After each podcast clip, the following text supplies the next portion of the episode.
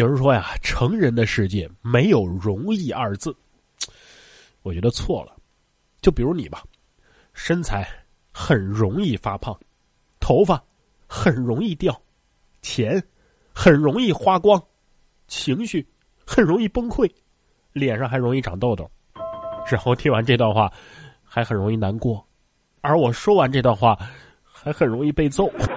然哥，你别说了，说的我都想出家了。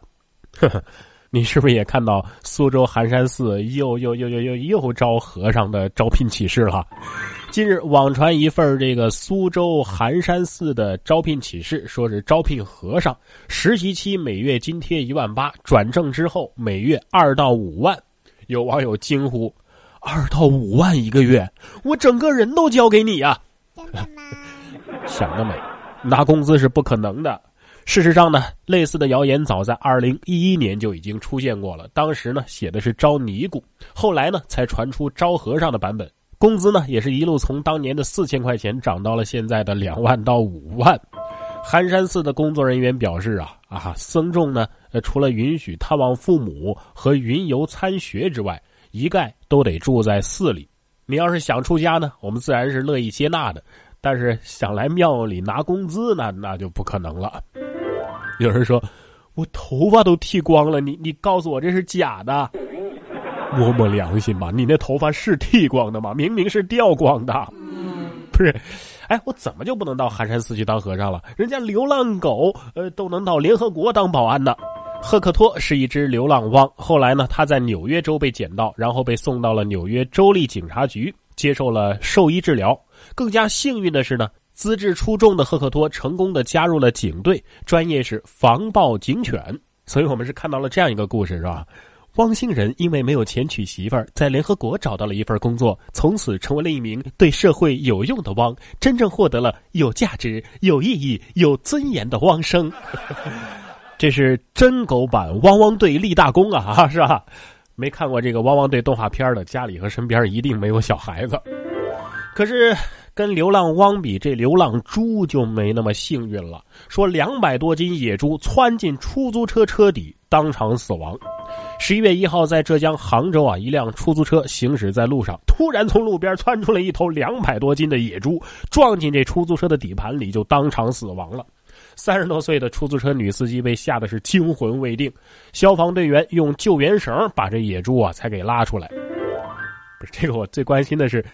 这猪肉归谁呀？啊，我觉得应该归司机，这算打猎所得。真的吗？不过在杭州开车呀，杭州啊，能撞到野猪，这这这也是很梦幻了。同样活在梦幻中的还有这位十六岁的少年，偷钱打赏清纯女主播四十万，害怕但就是停不下来。连刷了十七个佛跳墙，这是十六岁少年超超在熊猫直播网站一次性打赏的最高纪录。现实当中呢，他是江苏省徐州市的一名高二的这个学生，但是呢，在西宝宝七七的直播间里，他是仅次于主播的大人物啊。作为主播授权的直播间管理员，他拥有禁止其他网友发言的权利。而在这个世界里呢，升级的唯一途径就是打赏。玩家呢，通常把这样一个过程啊称为渡劫。九月二十二号，他的母亲张美发现他从自己的银行卡上偷偷的划走了大约四十万块钱。唉，还是太年轻了，不知道市场价是吧？没有王思聪的命，却有王思聪的心。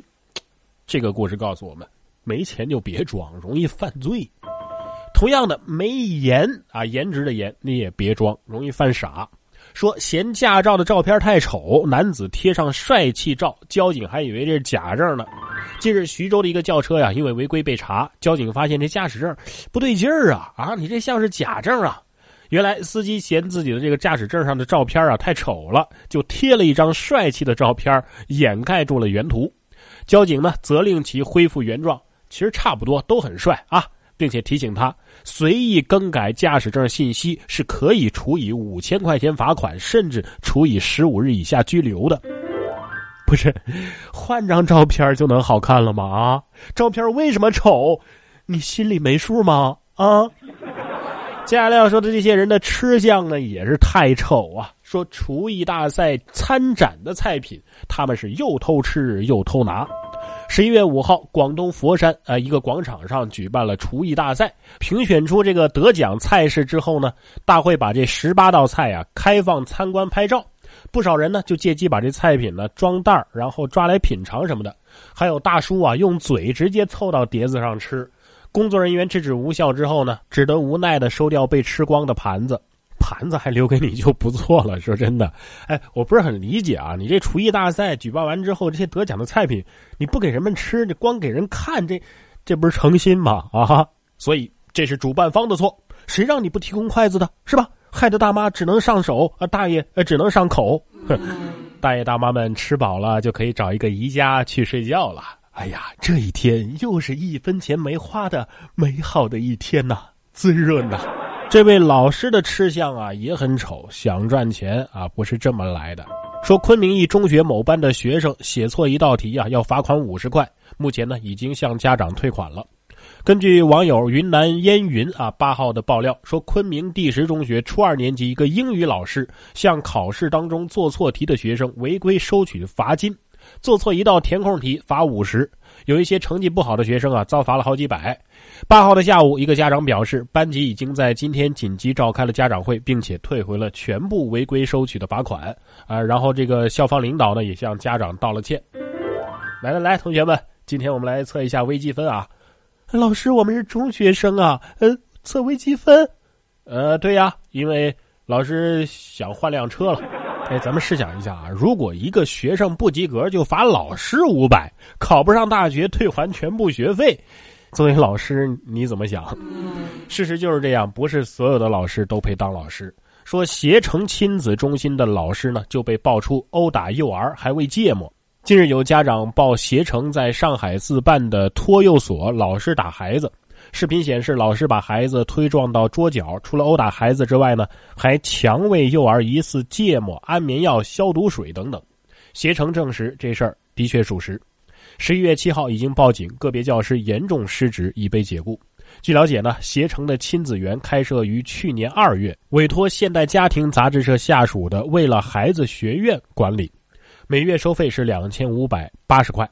由于父母们对于托育公共服务的需求很强烈，初期的名额呀很快就被抢光了。目前呢，涉事教师已经被解除合同，携程已经开始重新选择管理单位。还有没有一点人性了啊？一岁不到的孩子呀，就被你个人渣灌芥末，半个小时灌了半管芥末进去啊？谁给你的灵感？宋小宝吗？携程在手，看清楚再走。果然没错呀，不仅坑游客，连自家员工都不放过，对内对外一视同仁，是吧？可以。然哥脱口秀时间，现在继续。参与节目话题互动，关注节目最新动态，请搜索关注微信公众号“然哥脱口秀”。欢迎回来，这里是 FM 九十九点六中国交通广播然哥脱口秀，我是然哥。然哥脱口秀，下班一路听。生活呀，往往就是这样，吃得苦中苦，还是普通人；吃得苦中苦，心里会更堵；吃得苦中苦，方能变得更能吃苦。所以，干嘛还要吃苦啊？舒舒服服躺着不行吗？是吧？你看这些人都已经是学霸了，还这么努力。咱们学渣努力还有什么用啊？说清华大学十六位学神同台 PK，那叫一个壮观呢。七号，二零一七年清华本科特等奖学金答辩会上，十六位学霸现身 PK，争夺清华授予在校学生的最高荣誉。有人拿下清华物理系史上第一个四大力学全满分有电子系的学霸呢，呃，大二上大三的课还能拿满分此时此刻，我的膝盖呀都已经碎了啊！人家答辩这是神仙打架，我们答辩算是菜鸡互啄吧。大神的世界，我们是无法理解的。马云曾经说过啊，最近十几年自己从来没碰过钱，对钱没有兴趣。你知道刘强东先生是怎么看钱的吗？十一月二号，刘强东在泰国的一个创业者活动当中说：“钱可以改变人生，但是多数情况之下只能变得更糟，而不是更好。钱并不能带来任何快乐。”什么？钱多很糟糕？那就把你糟糕的人生换给我好吗？我保证不嫌弃奶茶妹妹大众脸。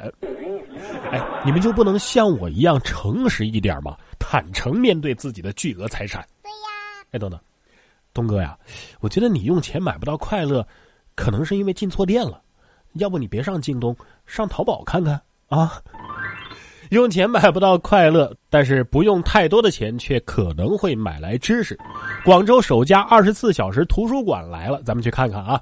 近日，位于广州科学城创新大厦的黄埔图书馆创园分馆已经是开门迎客了。这是广州市第一家七天二十四小时全天候对外开放服务的图书馆。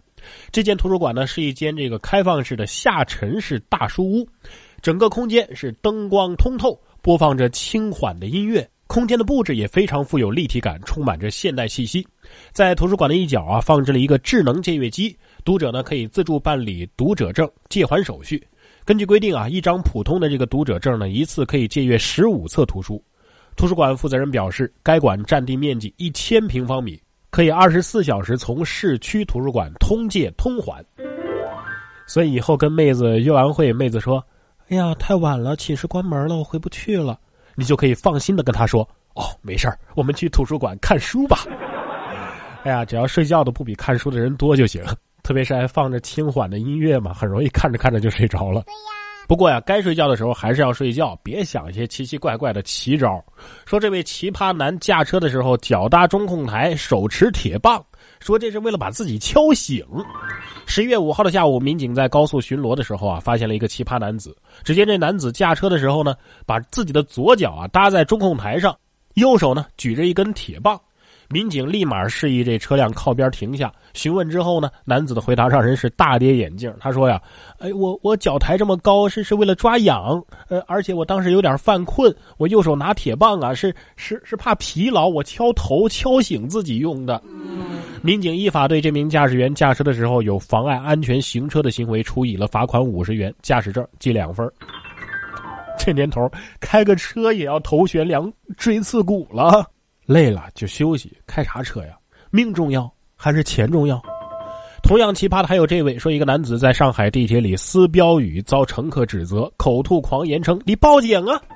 近日有微博网友爆料说呀，一名女子在乘坐上海地铁的时候，伸手把地铁车厢内的告示哎给贴下了，随后呢还企图把这贴纸啊给撕碎。